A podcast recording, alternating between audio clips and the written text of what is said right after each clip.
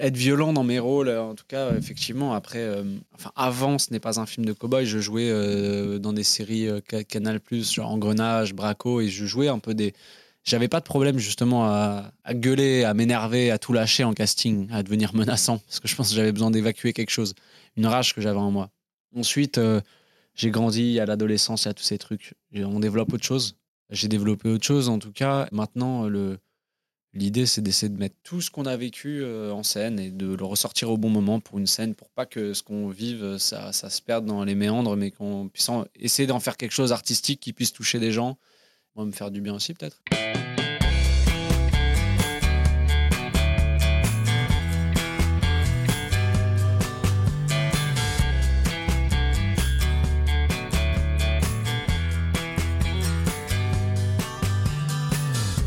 Bonjour à tous, vous écoutez Cadavre Exquis, le podcast qui décompose un parcours inspirant. Pour ce nouvel épisode, je reçois un comédien nommé à deux reprises pour le César du meilleur espoir masculin. Il est actuellement à l'affiche du film L'Arche de Noé aux côtés de Valérie Lemercier, qui raconte le quotidien d'une association accueillant des jeunes LGBT mis à la rue par leur famille. J'ai le plaisir d'accueillir Finnegan Oldfield.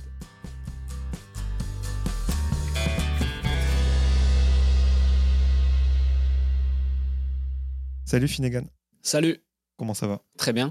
Très, très bien. Merci. Je suis content d'être là. Merci de participer à ce podcast qui s'appelle Cadavre Exquis et dans lequel euh, je décompose des parcours inspirants. Tu es euh, bientôt à l'affiche de l'Arche de Noé. Mais avant ça, on va parler un petit peu de ton parcours et euh, du début de ton existence. Pour planter le décor, je voulais savoir tout simplement où est-ce que tu es né et où est-ce que tu as grandi?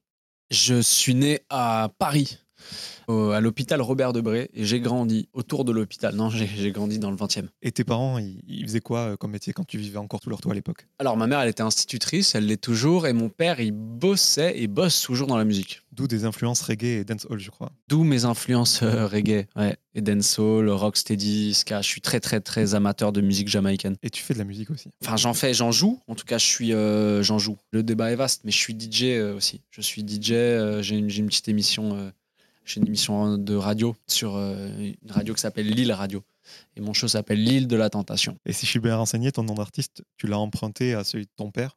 Enfin, tu as fait un petit dérivé euh, hommage? Ouais, c'est Prince Dragon. Euh, mon père a créé avec un, un célèbre DJ qui s'appelle Lord Zelko dans les années 90 un, un- un sound qui s'appelait euh, King Dragon Sound System. Et moi, je m'appelle Prince Dragon.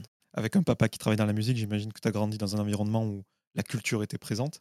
Ouais, carrément. Et puis je crois qu'ils m'ont traîné en sound system assez jeune. hein. J'ai des souvenirs, euh, j'ai des souvenirs de sound system quand j'étais gamin, vraiment très jeune, genre mes premiers souvenirs. Et euh, voilà. Et en termes de, de films, euh, Mars Attack revient souvent, mais je Mars que Attack, maman ouais. David Lynch, Ouais. La Brute et le Truand, Orange Mécanique. Ouais, pas des films très adaptés, hein, un enfant, en fin de compte. ouais, effectivement, ma mère, elle me montrait pas mal de films. Euh, mon meilleur pote, Tom, euh, on, on était très les affranchis. euh, ouais, mon meilleur pote, il avait aussi une très bonne culture de cinéma. Et, et ouais, on, on avait nos classiques, euh, Trainspotting à fond. Et plus que regarder des films que tu n'aurais pas dû voir à l'époque, t'essayais de jouer comme McDowell, je crois qu'il s'appelle dans Orange Mécanique, Ah ouais. dans les castings apparemment. Grave. ça. Malcolm McDowell, ouais. Je me disais, vas-y, euh, t'as un casting, fais du orange mécanique, tu fixes la personne avec un regard de, de fou furieux, tu souris et ça va passer, t'auras le rôle. Et euh, franchement, ça, ça marchait. Maintenant, euh, je le fais moins, ça, mais je devrais peut-être euh, retourner à- au petit Malcolm McDowell, euh, ça pourrait être pas mal. La façon dont tu as commencé, tu l'as souvent raconté.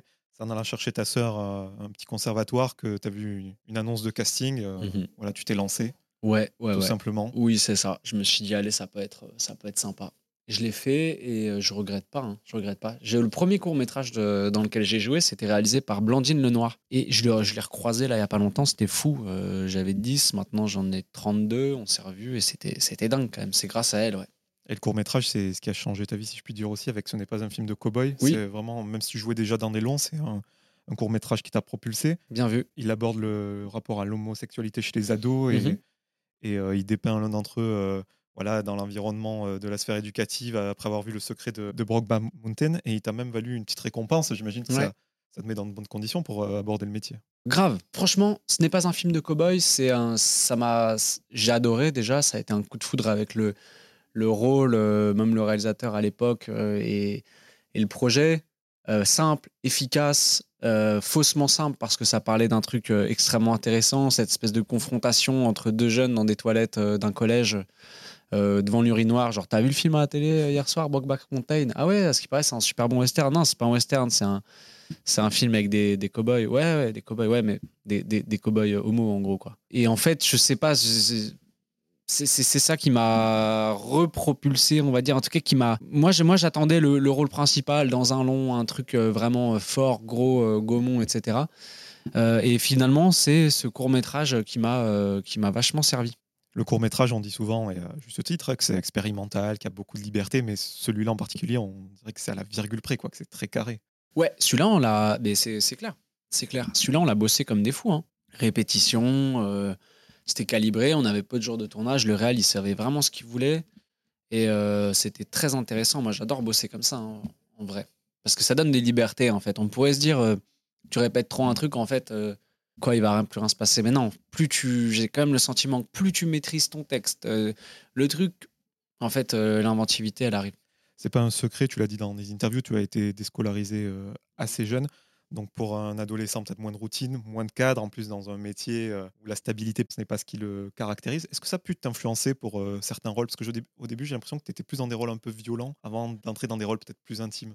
Ouais, le cadre, c'est marrant que tu parles de, parles de ça. Le cadre, bah ça c'est un truc que je, commence seulement à réaliser que c'est quelque chose qui m'a un peu manqué. Euh, après, euh, quel cadre, tu vois C'est quoi les cadres? Est-ce que l'école, euh, l'école, est-ce que c'est toujours un bon cadre? J'en suis pas sûr. Effectivement, j'ai arrêté l'école en quatrième.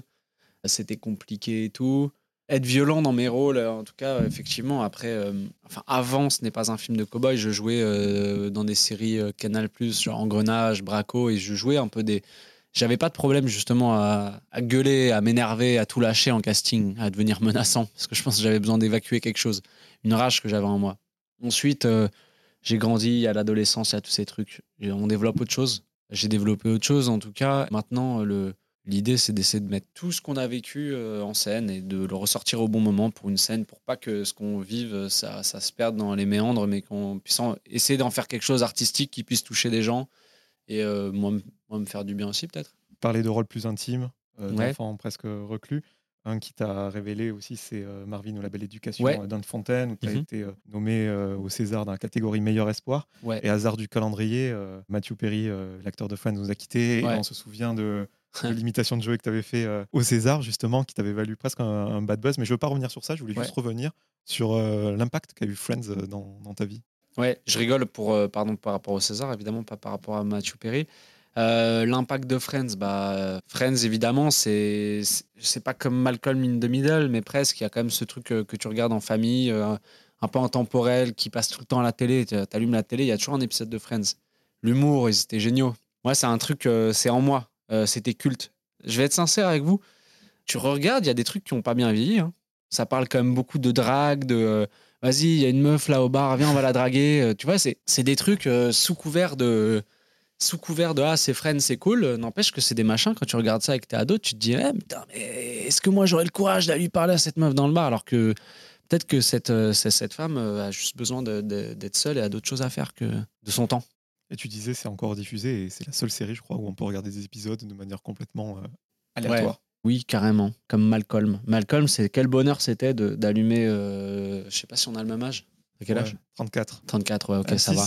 Ouais, M6, tu sais, en été, tu te calais euh, dans ton canapé et tu disais, et boum, ça, ça partait sur du Malcolm à gogo. Et franchement, moi, je, suis très fan de ces, de ces séries réconfortantes et tout. Friends, euh, je suis pas, je crache pas sur Friends, hein, il y a des trucs chambés, je suis pas en train de dire que c'est pourri, mais je dis juste qu'il y a des choses effectivement, on est en 2023, tu regardes des trucs en arrière, tu dis Ah, j'ai grandi avec ça. C'était ça mes modèles. C'est ça aussi, les, modèles, tu vois. Je parlais euh, toujours euh, dans l'optique de dresser ton parcours rapidement. Il y a eu les Cowboys qui t'a valu une nomination au César aussi. Pour faire euh, écho à tes racines britanniques, parce que ton papa est, anglais, je crois que c'est dans ce film où tu as vraiment dû apprendre couramment à parler anglais.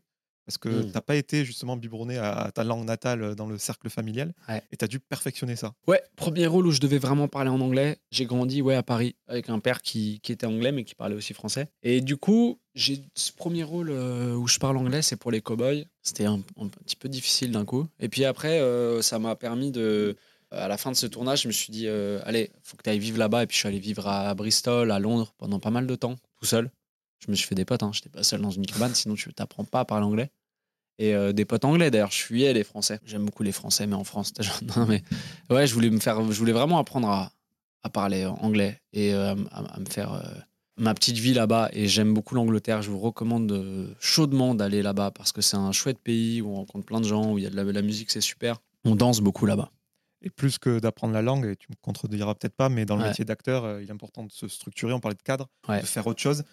Et non seulement tu apprenais la langue là-bas, mais je crois aussi euh, tu bossais énormément. En Angleterre, je jouais, je faisais une méthode qui s'appelait Meisner. C'est une méthode, c'est en gros genre tu, tu fais face à quelqu'un, c'est un groupe, t'es genre 20, Certains diront qu'il s'agit d'une secte.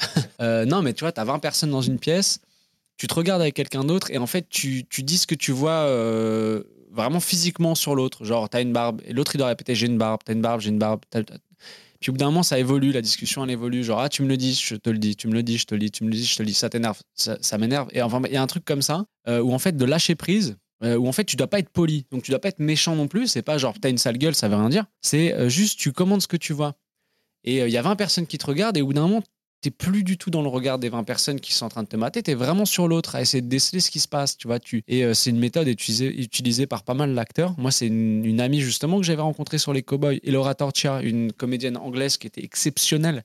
Au casting, elle était venue pour les Cowboys. En trois secondes, elle s'était mise à chialer. J'étais genre, ah ouais, d'accord, ok, bon, euh, va falloir jouer la comédie maintenant.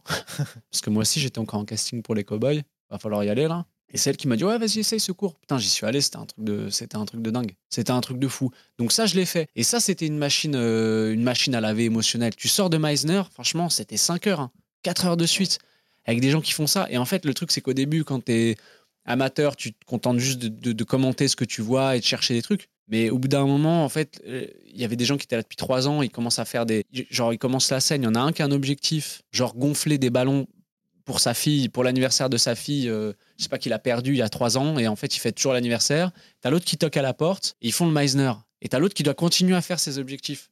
Je sais pas si c'est très concret quand je le raconte comme ça ah, là. C'est clair, tu ressors, t'es lessivé. Tu vois en fait des gens surler dessus en disant genre mais tu me fixes, tu me fixes. et en plus en anglais, donc je, des fois je comprenais pas tout. Et ils se roulent les pelles, ils surlent dessus, et c'est complètement dingue le truc. C'est complètement ouf. Et franchement, ça, c'était euh, hyper intéressant. J'aimerais bien refaire ça. Euh, en France. Tu vois, juste comme un exercice de. Euh, ah, putain, il y avait un truc, euh, il y, avait vraiment quelque chose de, du lâcher prise là-dedans. Là. J'irai voir si on, peut voir ça sur, YouTube justement. ah ouais, mais, tu sais, c'est que ça se trouve, c'est comme le théâtre, genre ça, tu regardes ça sur YouTube, ça donne rien. Mais euh, en vrai, franchement, à vivre et à regarder, incroyable. Toujours pour dresser rapidement ta carrière, après avoir joué des adolescents troublés, il y a eu plus de rôles comiques. Tu as, eu envie à un moment de te lâcher différemment, que ce soit dans, dans Coupé, dans Le Poulain, etc. Ouais, euh, tout à fait, oui, oui, oui. En gros, euh, moi j'aime beaucoup la comédie quand même. on parlait de Friends tout à l'heure et de Malcolm. Euh, il y a un truc qui me plaît. J'avais tourné dans un, dans un court métrage d'une jeune réalisatrice qui s'appelle Émilie Noblet, qui maintenant commence à réaliser pas mal de trucs. Ça s'appelait Truc de gosse. C'était une comédie romantique et je m'étais jamais autant épanoui que là-dedans. Franchement, j'ai trouvé un truc. elle m'avait fait confiance et tout. Et le film était très drôle, vraiment. Et j'ai un peu couru après ce truc-là. Euh, l'envie de refaire de la comédie. Moi, j'ai grandi avec les Monty Python, Mr Bean, euh, Friends, etc. On en a déjà parlé. Mais en tout cas, une, envie, de, une envie de comédie. J'aime vraiment, vraiment la comédie. J'ai adoré Couper de Hazanavicius parce que. Bah déjà parce que j'aime bien ce, ces films et parce que, euh, je sais pas, c'était assez dingue à jouer ce truc-là. Puis un réalisateur de sa trempe qui te dit il faut que tu joues un acteur relou, justement. Ouais, un acteur tout court. Hein. non, non, mais un acteur exigeant comme on dit, non, mais ouais, ouais, c'était fou. Il m'a appelé un jour, il m'a proposé ce rôle. J'étais là, genre, ah yes, bien, cool. Bon, en tout cas, chaud. fort de ta carrière, ton talent, euh, tu peux jongler entre tous ces rôles. J'essaye. Et euh, sans avoir vu toute ta filmo, parce que tu as beaucoup de films, mine de rien, on a l'impression que voilà, tu choisis pas en fonction de ce qui va marcher ou non, parce que tu fais par exemple beaucoup de premiers films, etc. Mmh Mais il y a toujours ce côté euh, artistique, cette euh, appétence pour le scénario. Mmh le, scénario, ça peut paraître bête, mais toujours de très belles histoires dans lesquelles tu joues. Ah bah merci. merci euh, puis je sais que tu as envie d'écrire aussi un cours. Ouais, je suis en train d'écrire, enfin il est fini quasiment d'écrire. Il y aura peut-être des petites retouches et tout. J'ai déjà eu l'aide de l'Adami, là, je suis trop heureux. Et ça va partir, ça. Ouais, le scénario, bah, c'est. On le sent, hein, il y a des scénarios. Euh, moi, y a des. Sincèrement, il y a des scénarios, scénarios pardon, qui m'ont fait, qui m'ont fait un peu chialer. Où tu es là, genre dans ton lit, tu lis ça dans ton lit ou sur ta chaise, hein, tu lis où tu veux le scénario. tu, sens les trucs. Putain, des fois, tu sens que vraiment il se passe quelque chose. Alors, ça se trouve, c'est juste toi qui es en train de, de projeter. Il faut projeter, hein, c'est le but du cinéma, mais Moi, je crois que c'est important d'essayer d'avoir ce feeling au scénario, pas juste se dire est-ce que ça sera bankable, est-ce que ça va marcher ou est-ce que ça va pas marcher, parce que ça, on ne sait jamais. Tu parlais de, ton cours et dans beaucoup d'interviews, euh, celle que j'ai vue en tout cas, tu parlais de ce projet et, surtout de la difficulté que tu avais de trouver le, sujet. Parce ah. qu'une première œuvre, c'est la résultante d'une vie et quand on fait un album de chansons, c'est facile parce qu'il y a 12 chansons. En cours, là, c'est un sujet, en plus, euh, par définition, c'est court, c'est impactant. Ça y est, t'as trouvé, bon, c'est tourné, donc oui, mais. Euh je ne l'ai pas encore tourné. Hein. Ah, t'as pas tourné Non, pardon, j'ai pas. Ouais, ouais, ça y est. Enfin, je dis j'ai l'Adami, c'est ouais, premier financement. Mais tu sais où tu vas, quoi. Je sais où je vais, ça y est, je l'ai trouvé mon sujet. Euh, le scénario, j'ai pas trop envie d'en parler parce que voilà. Mais euh, en tout cas, euh, j'ai su, enfin, grâce à une super scénariste qui s'appelle Mathilde Belin, on a, elle m'a aidé à débloquer ça. Elle m'a aidé à, recentrer le truc et franchement, merci. Tu as hâte Grave, je meurs d'impatience. On va parler du film L'Arche de Noé, dans lequel on se rencontre aujourd'hui. Mhm. Donc je vais t'épargner le pitch, je vais le faire. Donc l'Arche de Noé, c'est une association qui accueille des jeunes LGBT mis à la rue par leur famille. Derrière l'apparente comédie, les excès, l'envie de s'affirmer se cachent des vies brisées. Tous ont cette furieuse envie d'exister, de trouver leur place dans la société. Et euh, dans cette association, ils ont six mois pour trouver un travail, un logement et s'accepter comme ils sont. Une course contre la montre en soi, dans laquelle il y a Noël, donc le rôle euh, incarné par Valérie Lemercier, qui dirige l'association, et Alex, donc ton rôle, qui l'aide dans sa mission. Et ils sont également renvoyés à leur propre faille et s'interrogent sur leur motivation à aider les autres. Alors déjà, quand on entend ce, ce pitch, ben moi, je ne savais pas, et j'ai un peu honte de le dire, que de telles associations existaient, en tout cas dans l'accompagnement des jeunes. Est-ce que c'était ton cas aussi? Euh, Sincèrement, c'était mon cas aussi. Euh, c'était mon cas. moi, j'étais vraiment touché par cette histoire. Je sais, c'est vrai que ça me dépasse. Comment est-ce, qu'on peut être rejeté par ses parents euh, à, à, peine 18 ans, mis à la rue, rejeté par ses frères et sœurs, sa famille ça, ça me dépasse complètement. ces assauts, effectivement, c'est ouais, ouais. Non, j'étais pas assez renseigné. Après, je joue euh, dans, ce film, je joue quelqu'un qui, euh, justement débarque et c'est pas trop euh, non plus de quoi il s'agit. Il est là pour faire des travaux d'intérêt généraux. Il déboule, il a sa vie, c'est le cas aussi dans sa vie, pas autant que celle des jeunes évidemment, parce que voilà, il n'est pas en danger, il est juste en galère, il est dehors et il rencontre ces gens, il rencontre cet univers et c'est ce qui s'est passé pour moi aussi. Et c'est super intéressant parce que ton personnage, il n'a pas d'attente, il sait pas à quoi il va être confronté mmh. et il arrive, il est complètement stoïque. Et pour faire le parallèle avec l'Arche de Noé, il voit des personnages en couleur, une ménagerie littéralement. Voilà, il sait même pas comment réagir. quoi. Mmh. C'est difficile à, faire euh, transmettre de l'émotion sans euh, être extraverti, euh, juste en étant posé. parce que ça marche à merveille. Quoi. On voit dans, dans le film avec cette scène d'ouverture où tu débarques justement. En tout cas, ce qui, ce qui était intéressant à jouer, c'est que c'est pas mon perso, c'est pas la caricature du jeune mec un peu cassos, un peu homophobe, qui finalement va être pris d'affection euh, en toute condescendance pour ces jeunes. Euh. En fait, non, c'est pas ça. C'est que le mec, euh, juste, voilà, il sait pas trop aller. Il assiste à ces trucs. Au début, il a un peu juste envie de se barrer, mais très vite, on lui donne des activités, on lui donne des choses à faire. En fait, on lui donne une occupation, un cadre, en fait, quelque part. Et ça match très vite avec les jeunes de l'assaut. Il y a un truc, voilà, ça fonctionne au début, il est, c'est, pas qu'il est touriste, ouais, si, c'est qu'il se dit un peu, ouais, je vais venir là en touriste, je vais un peu les bananes, tu sais quoi. Euh, ça, ça c'est un truc, je pense, j'aurais pu le faire dans la vraie vie, tu sais. Genre, tu vas voir la, la personne qui est chargée de ça. Salut, euh, en fait, tu, viens, tu, tu, signes et tu te barres parce que de toute façon, personne n'a remarqué que tu étais là. Il aurait pu, je pense, se barrer par la porte arrière. Sauf que non, là, il reste. Ce film, on aurait pu penser qu'il est tire-larme parce que ces jeunes, il faut savoir, ils sont rejetés par leur famille, on l'a dit, mais il y a quand même de la séquestration, enfin, c'est des sujets euh, assez graves. Mais euh, justement, le réalisateur évite cet écueil. Euh, l'émotion, elle passe par autre chose. Il n'est pas du tout tire-larme, c'est vraiment dans, dans leur récit. Ces jeunes, il y a beaucoup de pudeur, beaucoup de non-dits, ce sont des, des rocs. Quoi. Ça mmh. t'a touché justement la lecture du scénario, quelque chose comme ça? Oui, tout à fait. En fait, leur réalité, elle est tellement dure et eux, ils sont tellement stoïques par rapport à ça que ça en dit beaucoup. Tu vois, tu peux pas en fait t'habituer à être à la rue à, 18 ans, à être rejeté, etc. Comment tu fais pour survivre? C'est très très jeune. Et euh, évidemment que c'est touchant parce qu'en plus, euh, il y avait des comédiens, mais il y avait aussi des non-comédiens. Il y a des gens qui, je pense, euh, dans le film ont traversé des, acteurs qui jouent avec nous, qui ont traversé des, choses similaires à, leur personnage. Et, et, là, d'un seul coup, on était tous sur le même bateau. on était tous sur le même bateau de, de, naufragés, justement. Enfin, de naufragés, non, mais de, de l'Arche de Noé, quoi. On parlait de tes premiers rôles un peu durs, après de la comédie. Euh, ce, film, j'ai l'impression que c'est vraiment un mélange des deux, parce qu'il est quand même drôle, ce film. Ouais, et oui, il est drôle, oui, tout à fait. Franchement, moi, je me, je me marre et, le film m'a fait, il m'a fait pleurer. Moi, il y, a une scène ou deux où vraiment j'ai les larmes aux yeux.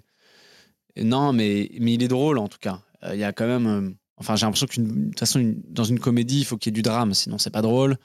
Euh, là, évidemment que c'est un drame, mais moi, il y a des moments qui me font vraiment marrer. hein. Ce que j'ai beaucoup aimé dans, dans ce film aussi, c'est s'il n'était pas question de sexualité, voire même d'identité, qui sont des sujets très actuels, on pourrait penser que le film est intemporel et on ne sait pas trop à quelle époque il se passe parce qu'il est toujours. euh, c'est presque un huis clos.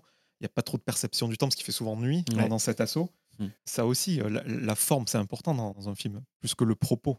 Ouais, ouais. Bah, en tout cas, il y a des détails euh, qui. Je sais pas si c'est ce qui ressort le plus, tu vois. euh.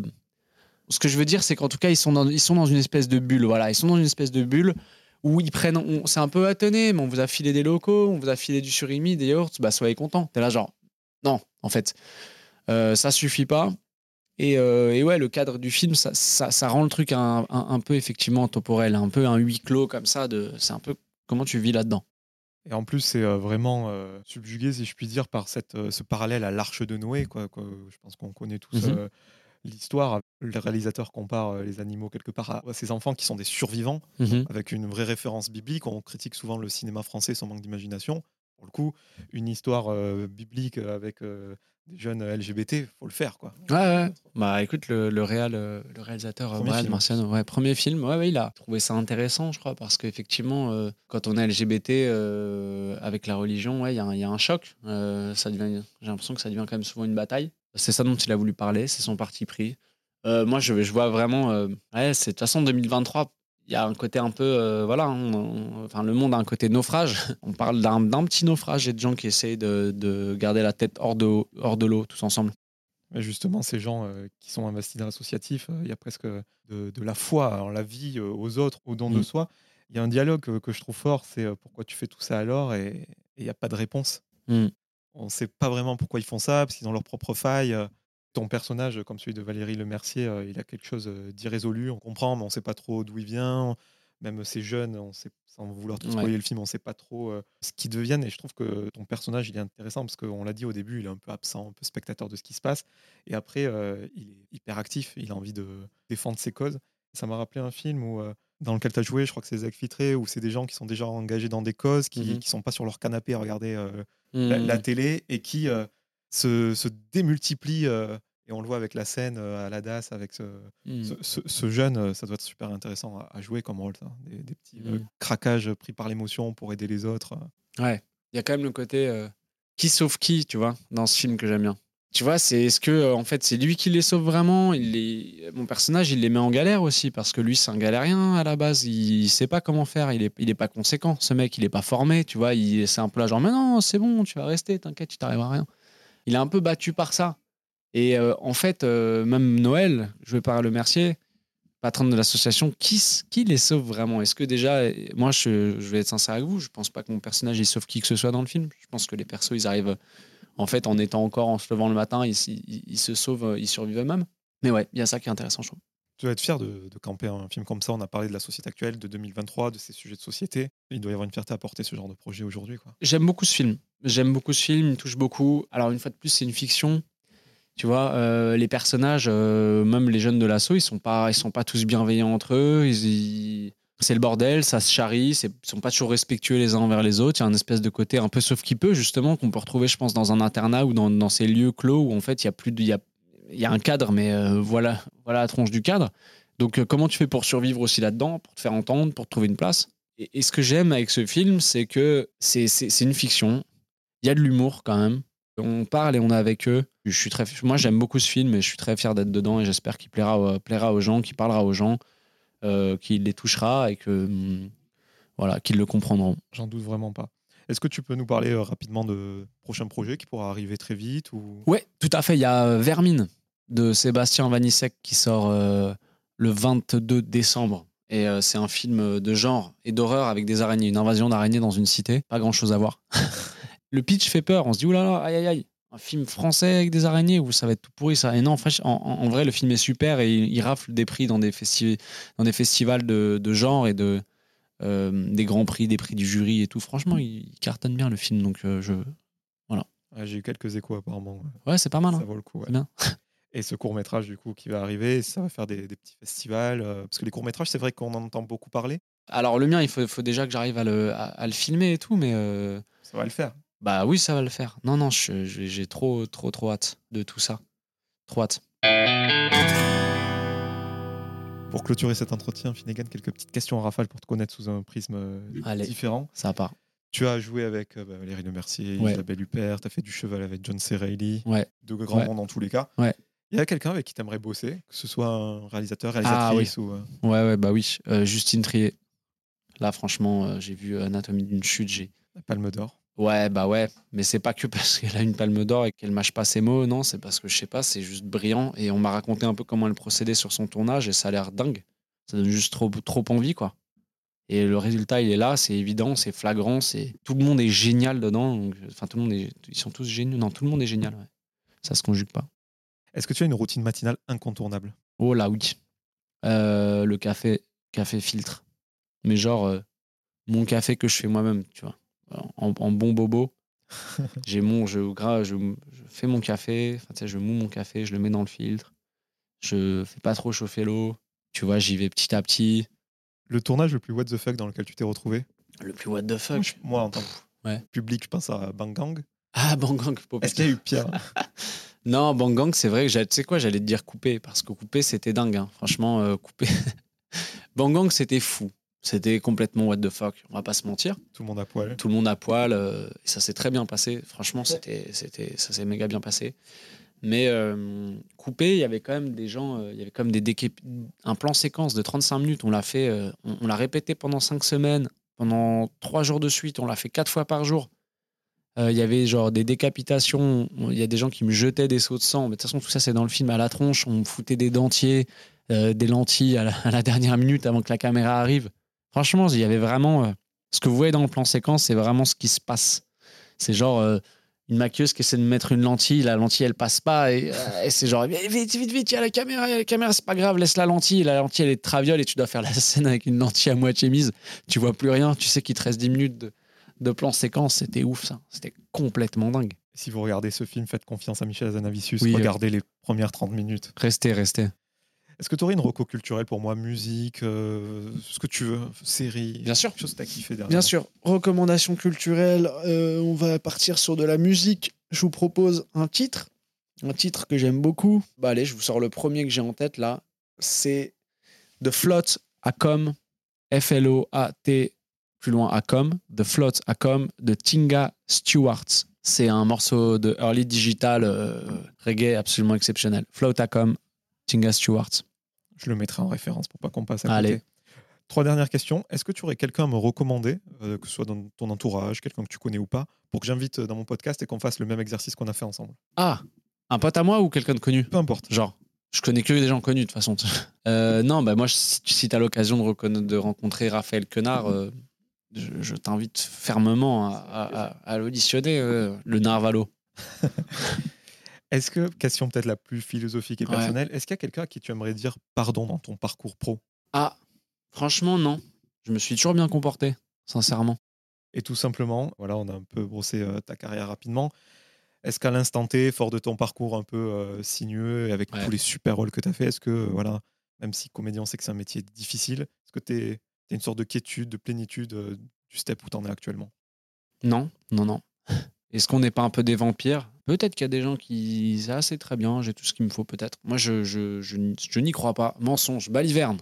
non, mais j'ai l'impression qu'on en veut toujours plus. Je sais pas, moi, j'ai. Évidemment que je suis, satis- je suis extrêmement satisfait de- des films dans lesquels j'ai tourné. je- Mais c'est un monde qui est tellement infini. On peut tellement raconter d'histoires, on peut tellement jouer de rôle, il y a tellement de trucs de fou. Et puis, donc, il y a des choses qu'on aimerait faire, mais il y a des choses qui se tournent. Il y a des. Il y a aussi un truc de. Voilà, on n'est pas les seuls, donc on peut pas faire tous les projets. Non, bah évidemment, moi j'ai qu'une envie, c'est de tourner, faire des trucs différents. euh, J'adore faire ça, donc euh, j'en veux plus. Give me more, Bah, Merci beaucoup et bonne avec plaisir. Merci beaucoup.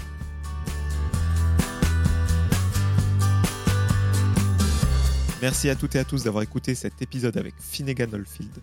Si vous voulez soutenir le projet, vous pouvez mettre 5 étoiles sur Apple Podcast et Spotify et vous abonner à Cadavre Exquis sur toutes les plateformes de streaming.